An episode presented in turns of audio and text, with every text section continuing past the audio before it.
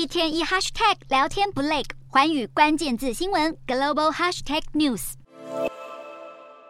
普丁会见王毅，大谈二中友谊。普丁还亲口透露，非常期待习近平来访，彰显战争实力的俄国迫切需要中国支持。但北京方面，不管是王毅或是中国外交部会后发布的中方声明，全部都对习近平是否访俄只字未提。就连中国官媒央视也几乎都没有报道王毅会晤普丁一事，行径相当诡异。其实不止不提习近平访俄，中国外交部六百字的王毅普丁会后声明中，也只有提到一次乌克兰这三个字。专家认为，中国罕见对如此重大的外交场和低调行事，就是要降低乌俄战争议题对中国的冲击，避免早已白热化的美中外交摩擦再度加剧。俄国官媒曾经声称，王毅此行是要来谈论乌俄和平计划。不过，中国外交部声明中并没有说明普丁对乌克兰的看法，更没有提及所谓的和平计划。专家认为，中国与俄国结束谈话，真正目的可能是要制止普丁发动核战，作为未来和西方国家往来的筹码。王毅普丁会晤，大谈俄中关系新境界，等于是把中中国对俄国的大力援助也搬到台面上。但在短短几天前，王毅却也在慕尼黑会议中与西方国家会谈，当时不但一面倡导和平，还在会晤乌克兰外长库列巴的时候，宣称乌中两国是战略伙伴，明显是想扮演中立角色，扩大对各方的影响力。中共拉拢俄罗斯成为对抗美国的伙伴，却同时也把俄罗斯当作与西方对话筹码。如此矛盾的立场，让外界相当怀疑，中共到底是真想扮演和事佬，终结这场欧陆大战，还是想让美俄阵营鹬蚌相争，借此渔翁得利？